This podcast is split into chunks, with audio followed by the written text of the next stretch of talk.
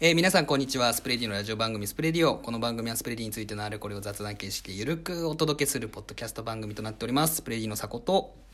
スプレディの柳川がお届けしてます。はいよろしくお願いしますで今回はあの前回に引き続きはいあの後藤さんに登はい、壇いフォーたブだきスジャパンでフォーブスキャリアというサービスやっている後藤と申しはまいす。よろしくお願いしますがまああの前回だとまあいろんなスタートアップ絡みの話をはいはい僕らもちょっと教えてほしいなみたいなことをうんうんうんこう言ってたんですけはどい今って大体チームで何社ぐらいとか取材されてるんですか今えっと月でいうと10社ぐらいがアベレージかなっていう部分にはなってますね。うんで僕結構事業の方見ちゃってるので、うん編集長って肩書きなんですけど実質もなんかなんなんなんでもや。なの今だってでチームチーム今、えっと、4人ぐらいですか、そね。うですよねそうですよね一人香港にいますけどね。あ香港、はい。香港でフルコミットしてくれていますね。あじゃあオンラインでそうですあの会議とかもオンラインとかでやって、だから今こうまさにあのい前回も出ましたけどコロナコロナがね コロナあのねなんかコロナ好きみたいになってますけどあのコロナの影響とかは全然そのチームの運営に関しては全く、うんあーうんそうです影響なくやってる感じですね、うんうんもう取材とかだとさすがにあるんじゃないですか影響と取材も実は前にあのオンラインでやったことも実際あったりしていてあそうですかううんんでそこに対してこう抵抗がない企業さんとかは結構スムーズに受け入れてくれるかなってもので、もうここれからは結構そのオンライン取材ってものが当たり前になるかなって思ってますし、ただこう写真っていう部分はどうしてもリアルに撮らなきゃいけないっていうので、うんそこの部分はこう、まあ、対面ないし接触してはいやるのがやっぱ一番って思いますよね。うんうんうんうんうんじゃあ写真だけ後から撮りに行ってみたいそうなそうそうそれで全然回るかなって思ってますね。なるほど、うんまあいろんなスタートアップ見られてると思うんですけど、なんか最近のスタートアップのなはんいか特徴とか、はいはいはいなんかこういう感じが昔と違って多いとかあーなんかあるんですかはいはいなかなかこれ難しい質問ですねう、んあのーなんだろうな最近感じる部分でいうと結構その国の法法律の改正とかはいはいはいにはい絡んでくる、まあ、そこのロビー活動も含めて結構へーやってる企業さんが多いなって思ってますし、例えばはいスマート HR さんとかはもうはいスタートアップメガをメガのメガのスタートアップだと思うんですけど、うはいその法令でいうと多分、まあ、ノータッチだった部分をちゃんと入り込んでって改正してって、彼らのその土壌を作っていったじゃないですか、はいはいはいそういう部分そういうふうになんかこう既存の市場をどうディスラフトするっていうよりはなんか市場を自分たちで作りに行く会社さんがちょっうんと増えてきてるんじゃないかなとは思いますね。あーあの EKYC とかもはいそうはいですし、はいはいそういう形で既存の市場はもう結構もう全て抑えられた感じうんじゃあなんか新しく作ってしまえっていう部分はうん一つあるのかなと思いますで同時にこう医療系とかそういう割とレガシーな業界になるとまだまだこう手つかずの部分が多いのでそこうんで起業してる企業さんが結構うん最近増えてるなっていうのはいはがい所感としてはありますね、じゃあまあ一つはその基本的にもう結構今のこの成熟してる日本の中で、はいまあ、ディスラプトする余幅というか、うんはいはいマーケットは少なくなってきてんじゃないかとうんでその上でまあディスラプトできる領域もやっぱりあってそれは例えば、あの重厚長大だったりとか、うんまだ手つかずの領手つかずの領域とかがあってそうそですこはディスラプトしていくようなうん立ち位置のスタートアップも多いと、うんでさらに進むともうそもそもマーケット作っちゃおうぜっていうチームも最近は多い、そのんあくまでこれはあの一個人の意見で個人のはい所蔵あの企業団体とかに持っ てまあちゃんと言っとかないとよくあるこれテンプレこれそうあ言っとのかツイないとッターのプロフィールの一番後ろにあるやつですね そうですねそうはい結構それは思うかなと思いますねうなのでそうですねうんこうやっぱなんだろうな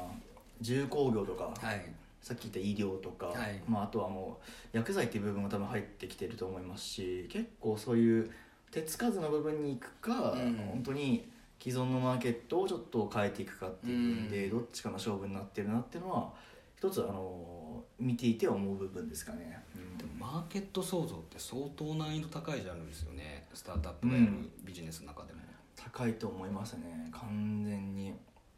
うんなのでこうロビー活動っていう部分は一つポイントになってくるかなって思いますしそこの知見があるようなメンバーを揃えてたりそこの知見があるこう、まあ、VC だったり投資家んの方々がいる企業っていうのは一つ強いんじゃないかなと思いますねうん結構本当にも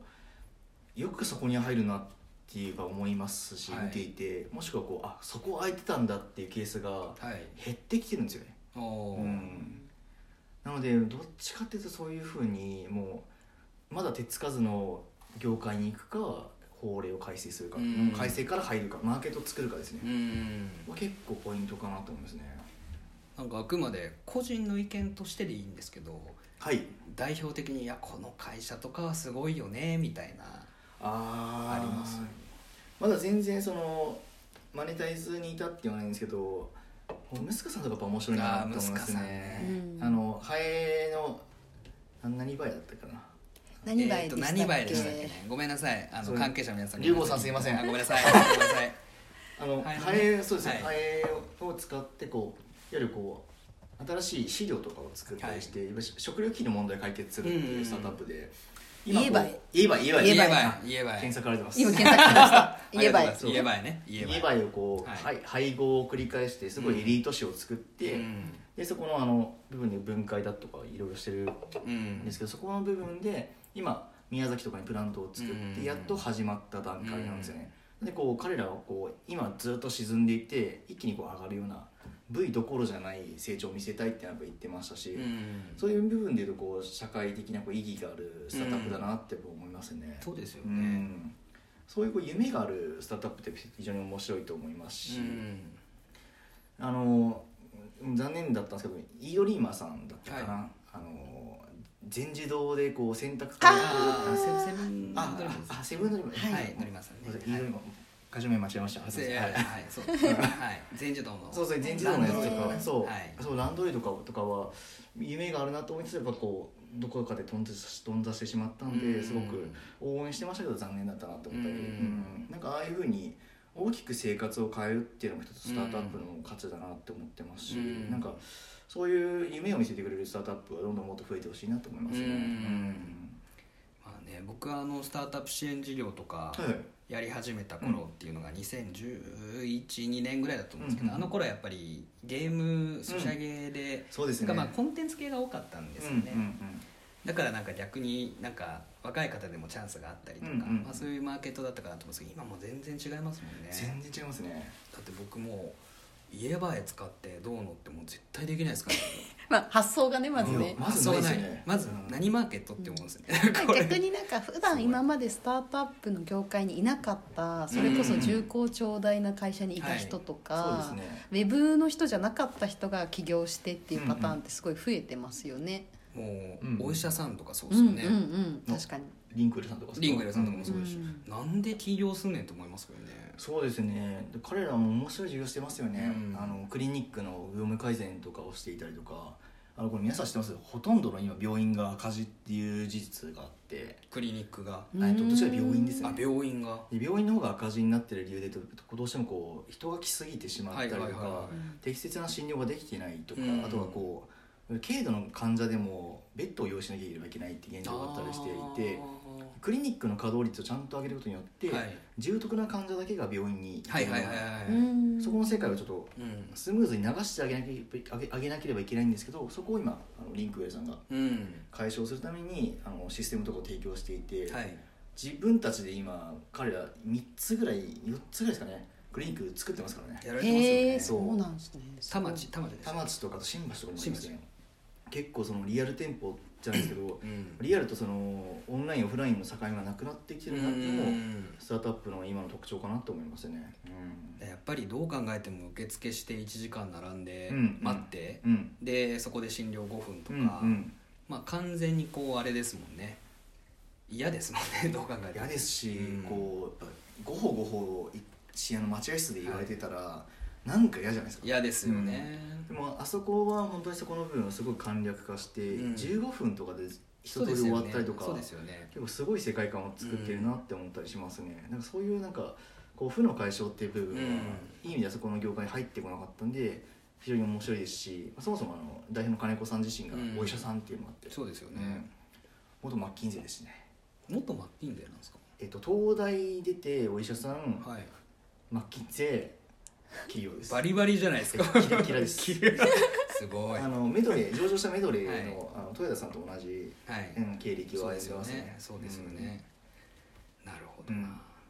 あ、ちょっちょっとまとめますとまとめますと、まとめますと今のスタートアップシーンうはん、どういうどういうこと どういうことまああのやっぱりまだ手つかずのマーケットというのうんがそうです少なくなってきてるので、新しくムスカさんみたいにこう市場をこう作りに行くようなうんうんあの本当に夢のある授業やってらっしゃる会社さんが多かったりとか、うんまたは本当にこれまでそのインターネットとかテクノロジーのところが入らなかったような、うんえーそうで例えすねば今の最後だとお医者さんの話もしてましたけど、うんまあ、そういう方が起業家になってその既存マーケットのうん負の部分を解決しに行くみたいうんなうんことが増えてるって、そうですねあの有名なところで言ったらキャディさんとかもそうですしねあキャディさんもそうですそうですねうん確かうにん確かに、それはい、 4兆円市場って言われてますからね、はい誰も本当手つ手をつけずにいたうん確かにんで2週間の見積もりを7秒でしたっていう驚愕のすプラットフォームごいをっすよねうんあそこ本当にすごいなと思いますね、結構そういう社会的なこう負を解消するようなスタートアップが増えてるのは見ていてすごく応援したくなりますし、はいあの我々としてもメディアとしてもこう、うんしっかり発信をしていきたいなと思いますね、はじゃあまあ次回はこんなにスタートアップを見てきてる後藤さんだからこそはいいやいやいやいやいや話せるかつスタートアップ経験もあるそうですよ後ね藤さんだから話せるスタートアップの選び方みたいなのあこれを次回聞いちゃい聞いちゃいましょうかたいと思いますのではい今回ははいこの辺で。はい、どうもはい、ありがとうございましありがとうございまたし